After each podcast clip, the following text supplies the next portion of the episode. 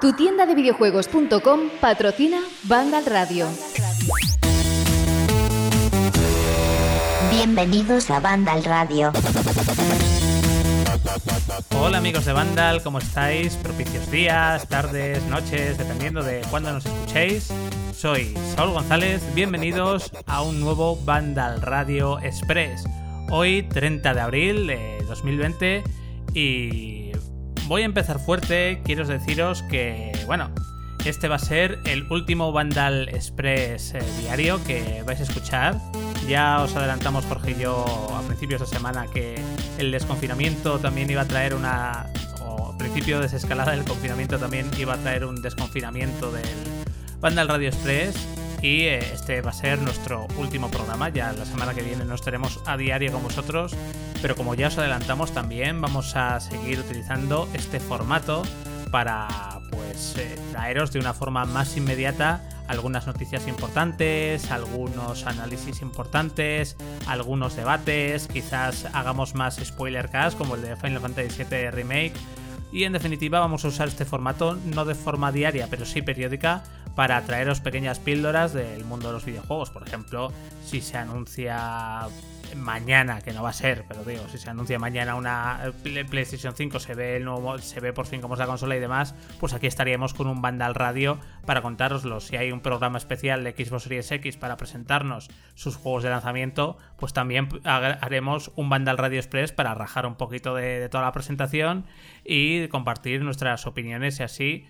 Eh, con otro montón de temas. Ha sido, bueno, pues unas semanas muy bonitas con vosotros y ya dejo la despedida para el final y sin más dilación presento a mi compañero hoy en este último programa, Fran Gematas. Hola Fran, ¿cómo estás? Muy buenas, muy bien. Un poco con lástima, ¿no? De que se acabe la periodicidad diaria de este podcast, ¿no? Porque la verdad es que me gustaba muchísimo grabarlo, pero como dice, volveremos. Y bueno, y también para hablar de un tema mm, que yo creo que si se hubiera anunciado sin hacer este podcast express diariamente, habríamos hecho el programa igualmente. Sí, sí, sí, sí, sí, es altamente probable. Pues eso, que hemos visto el primer tráiler de Assassin's Creed Valhalla, conocemos algunos detallitos del juego y la verdad que muchísimas ganas de hablar de ellos. Sí, yo desde luego estoy muy, pero que muy dentro, Fran, de este Assassin's Creed. Para mí, Assassin's Creed, eh, para que a mí me atraiga, es muy importante que la época en la que se desarrolla se atraiga.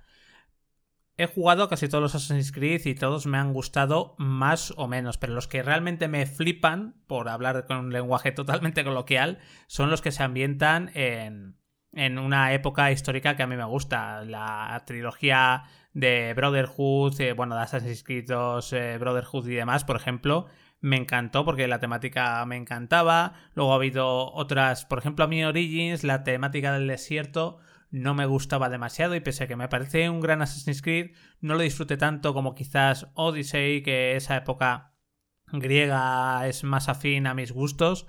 Y esto de los vikingos yo estoy muy muy dentro con, eh, con este Assassin's Creed que como decimos ayer grabamos el programa ya sabiendo la ambientación pero sin conocer el nombre definitivo es Assassin's Creed Valhalla y eh, en él nos encarnaremos en Eivor, una leyenda vikinga en busca de gloria durante la invasión a Inglaterra del siglo IX. Y bueno, esta es la premisa. Eh, controlamos a Eivor, una leyenda vikinga, y a partir de aquí vamos a tener que descubrir nuevas mecánicas, yo creo, porque veo, Fran, que este Assassin's Creed es quizás más rolero que nunca, porque tendrá nuevas mecánicas de RPG, saqueos vikingos, un mundo muy abierto. También se ha hablado de la posibilidad de gestionar la base. Hay cosas muy, pero que muy interesantes en este Assassin's Creed. Sí, sí, totalmente. Y antes de abandonar del todo la ambientación, eh, mm, los fans de Assassin's Creed, casi desde hace muchos años, han estado pidiendo principalmente tres localizaciones, ¿no? La antigua Grecia, que la tuvimos en Odyssey la era vikinga, que la tenemos ahora, y después queda por ahí pues esa ambientación eh, del pasado japonés, ¿no? Que si siguen escuchando a los jugadores como hasta ahora, yo creo que más tarde que, o sea, que en algún momento la tendremos. Y ya después, en lo que es ya entrando en, en Valhalla, pues distintos medios em, globales, ¿no? Eh, todo de habla inglesa, por ejemplo, Eurogamer, eh, han publicado, pues, no previews de haberla probado, porque por la situación en la que estamos no, no se pueden probar los, los videojuegos antes del análisis, pero eh, sí de, con entrevistas con Bueno, bueno, bueno, que no se pueden probar cuando no les da la gana de ofrecer una beta.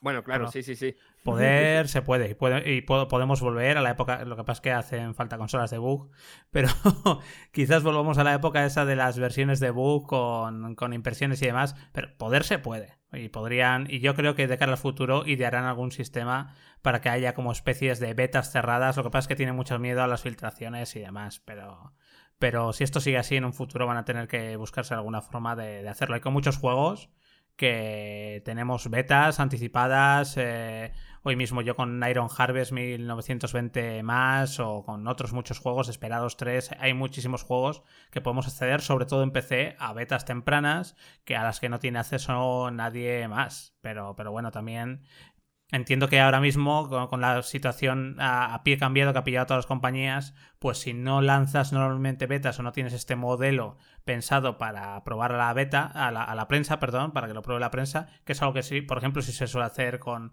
juegos online, con MMOs y demás, pues es normal que, que ahora mismo pues estas impresiones en muchos casos sean de ver un gameplay y son eh, impresiones off hands, es decir, que tú ves un gameplay y puedes comentar un poco de lo que ves del gameplay, pero que no tienes las sensaciones de jugarlo. Y estas impresiones se hacen también en eventos L3 y demás, que también hay algunos medios que pecan de decir, ay, hemos jugado. No, no has jugado, has visto un, has visto un Sí, gameplay. sí, sí. que- Y no, y bueno. Y no, no voy a tirar más de la lengua porque, porque no.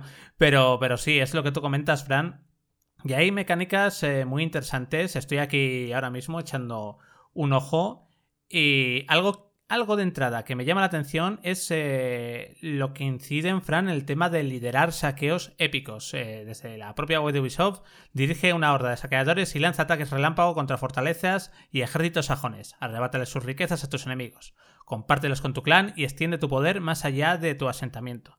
Y esto de dirigir saqueos épicos, yo no sé si irá por un tema de que metan una mecánica estilo Mount and Blade, que los eh, más peceros conoceréis, de poder ir montado a caballo o de y de dirigir, o, no, no montado a caballo, a pie, puede ser de dos formas, y dirigir un poquito a tus tropas en tiempo real en el campo de batalla mientras te pones a pegar espadazos o hachazos, en este caso que quedaba mejor con los vikingos, y de momento de entrada es una cosa que me ha llamado bastante la atención. Si es el liderar, será simplemente que oye, sí, cojo un grupo de amigos y yo controlo solo a uno y el resto van por su cuenta.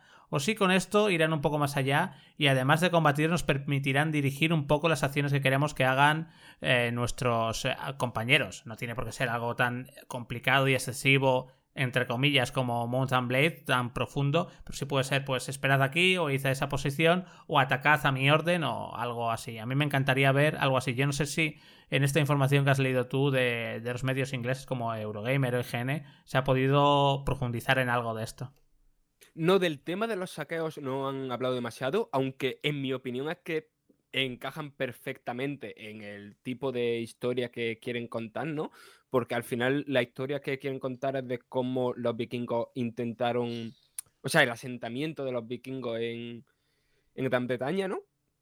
Y, y aparte, es que creo que el sistema también tiene lógica a nivel jugable dentro de la saga, porque con Odyssey, si no recuerdo mal, ya hicieron como una especie de batallas más amplias, ¿no? Que realmente Sí, tenían sí, sí. poco jugo, ¿no? Que, que, que Sí, lo que pasa es eran que, una de eh, las partes más flojitas del juego. Claro, es que en esas batallas, Fran, y lo tengo bastante reciente porque lo jugué hace poco en Stadia, que por cierto, eh, no lo hemos dicho, pero el juego sale, eh, se nos ha olvidado lo principal, este Assassin's Creed Valhalla va a salir eh, a finales de 2020, va a salir para PC, para PlayStation 4, para PlayStation 5, para Xbox One, para Xbox Series X y para Stadia, que ahora al mencionar Stadia eh, me he acordado, ya os comentaba, sí, ya os comentaba ayer que el tema de esta, que era muy probable que este juego estuviera de lanzamiento en Stadia porque Ubisoft va a tope con el servicio de Google y yo creo que también acabará llegando para o siendo, siendo compatible, no llegando con GeForce Now y digo siendo compatible porque no es una plataforma, GeForce Now no es una plataforma como tal, sino que es un servicio para jugar en streaming a juegos que tú ya tengas adquiridos en la tienda de Ubisoft, en Steam y demás. O sea que yo creo que acabará llegando también y se anunciará más adelante porque hace poquito Nvidia y Ubisoft salieron un comunicado que pues lo típico queriéndose mucho y diciendo que iban a tener una colaboración muy pero que muy extensa.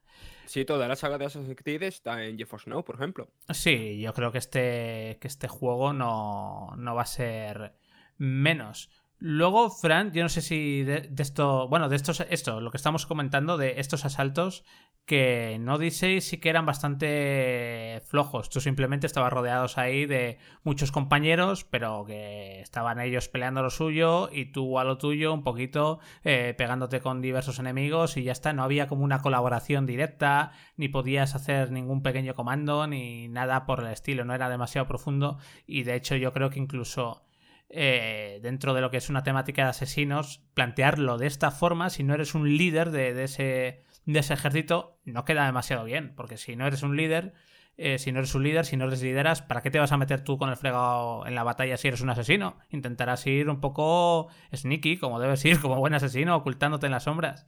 Eh, sí, pero... Dime, dime, Fran. Yo creo que ya en el trailer, ¿no? Se ve que el protagonista o la protagonista, porque podremos elegir género, eh, es una líder porque eso, en el propio trailer ya se ve que es como una persona muy importante dentro de la batalla, que sus compañeros la defienden, que el enemigo va eh, concretamente a por él. O sea, ya se ve que, que, el protagonista no va a ser un Mindundi, sino alguien muy importante dentro de este grupo de vikingos. Y es que yo creo también que esto de los asaltos eh, a, mm, a fortalezas y demás que haya, Mm, va a ser como tú dices, quizás no con la profundidad de Mountain Blade, pero sí administrando un grupo de compañeros porque esto se relaciona con la base. Correcto, es el siguiente punto que iba a saltar. Adelante, Fran. Claro, es que se relaciona porque tú, e, esta base la mencionan como un lugar al que, un hogar, ¿no? Al que volveremos, y en el que no estaremos solos, no es una casa solo para nosotros, sino de nuestro grupo de, de vikingos, ¿no? Y esa base irá evolucionando conforme nosotros vamos eh, evolucionando en la trama, probablemente, aunque esto no lo dicen en un momento, irá cambiando quizá con nuevas personas, con, con otros edificios y demás, eh, conforme vayamos eh, haciendo asalto de manera exitosa. Y las, las tramas personales de, la, de las personas, valga la redundancia, de ese lugar se irán desarrollando, ¿no? Conforme volvamos de las misiones. Es decir, a mí me ha recordado un poquito a todo el tema de, del campamento de Red Dead Redemption 2, ¿no? Solo que aquí será un, sí, a mí Quizás incluso me ha recordado casi más a, al campamento, a los campamentos de State of Decay. Y de hecho, se, en la propia web de Ubisoft eh, Hablan de que puedes levantar estructuras, que luego se puede mejorar, o sea que podrás levantar edificios, que tendremos eh, más opciones y misiones construyendo barracones, herrerías, salones de tatuajes, y tiene pinta que, de que va a ser, de hecho, el Assassin's Creed más rolero que hemos visto hasta la fecha. Ya habíamos visto a raíz de Origins y sobre todo de Odyssey con el tema de los poderes, cómo estaban mutando un poco Assassin's Creed hacia más un The Witcher, por decirlo de alguna forma, hace un juego bastante más rolero, que tiene toda la acción que ha tenido hasta ahora, pero tiene más profundidad a nivel jugable y parece que quieren ir un paso más allá todavía con este asentamiento. Y yo tengo muchas ganas de ver cómo de importante va a ser gestionar el asentamiento lo hemos visto en muchos juegos, como dices tú, este, eh, como State of Decay, o como incluso en MMOs, como World of Warcraft, pues, teniendo que construir asentamientos, mejorar ciertas, ciertos edificios, dependiendo de cómo quisiéramos orientar a nuestras tropas. Y tengo muchas ganas de ver esta vertiente quizás un poco más estratégica, que más que rolera, que de este Assassin's Creed eh, Valhalla, que me parece muy que, pero que muy interesante. Y en relación con esto, también otra mecánica que me parece muy interesante, Fran, es que podremos incluso reclutar mercenarios vikingos diseñados por otros jugadores y crear nuestro propio mercenario vikingo y que lo recluten y que este mercenario juegue aunque nosotros no estemos jugando. Es como, una, como un alter ego en la nube nuestro y él y puede ser reclutado por otros jugadores y lo, lo, maneja la IA, pero nosotros como jugadores, si reclutan a este alter ego, podemos ganar recompensas. La descripción tal cual de Ubisoft es recluta mercenarios vikingos diseñados por otros jugadores o crea y personaliza el tuyo propio para compartirlo en línea. Relájate y recibe recompensas mientras tu guerrero lucha junto a tus amigos en su juego. Esto a mí me ha recordado, por ejemplo, Fran, a los partidos en la nube que hay en PES 2019 y PES 2020 en MyClub, que tú creas una alineación para competir en la nube, pero esa, alineación juega partidos en la nube en los que tú no estás delante. Se utiliza tu alineación para jugar otros partidos con otros, con otros jugadores, probablemente los partidos que hacen con, contra CPU o contra otras cosas, pero tú no estás delante de la pantalla viendo cómo como juegan, pero aún así recibes recompensas. Esto va a ser algo muy parecido y me parece también bastante interesante. Sí, la verdad que mm, al final parece que todos esos rumores que salieron en su día de que el juego iba a tener un elemento cooperativo, al final se va a quedar en, esto, ¿no? De, reclutar los personajes de otros jugadores. Pero claro, si esos personajes, al, volviendo al sistema anterior, se pueden usar para este tema de los asaltos y tal, a mí me parece una mecánica mm, muy interesante y que aunque no sea un cooperativo directo, sí que va a llevar a esa conversación entre colegas, ¿no? De, oye, ¿cómo tienes tu personaje? Tal, te lo recluto para este salto que voy a hacer. oye, oye, oye, mejórame ese personaje en esto que lo necesito para hacer esta misión y me vendría bien un eh, personaje que tuviera, que fuera, por ejemplo, que tuviera escudo o que fuera experto en armas eh, a distancia. Puede, puede ser muy interesante crear esa interacción entre, entre personajes, sí. Y luego parece que va a ser mm, otra vez muy amplio en nivel de que va a tener un montón de cosas para hacer. Y además tenemos, vamos, cacerías, juegos de beber, duelos de escarnios nórdicos, batallas de rap y kingas y un montón de cosas. A mí esto me gusta, Fran, siempre y cuando sea variado y tenga sentido.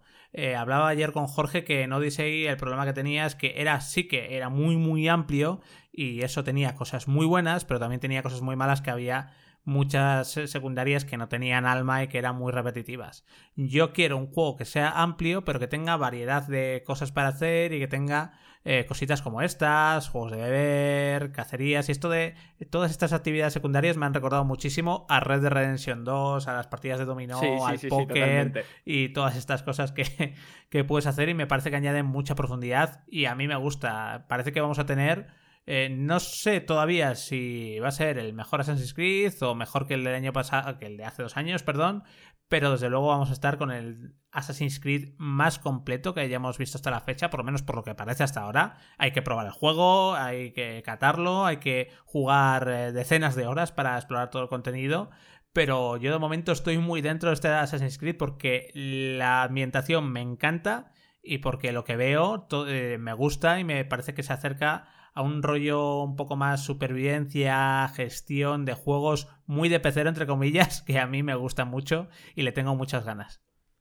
Sí, sí, totalmente. Y a mí es que eso, la ambientación también me flipa bastante. Yo no he jugado a los dos últimos, al Odyssey por falta de tiempo y al Origins, por mm, porque no me llamaba para nada eh, el universo, que quizás después me ponga a jugarlo y lo disfrute un montón, pero eh, la ambientación en Egipto no, me atrae demasiado.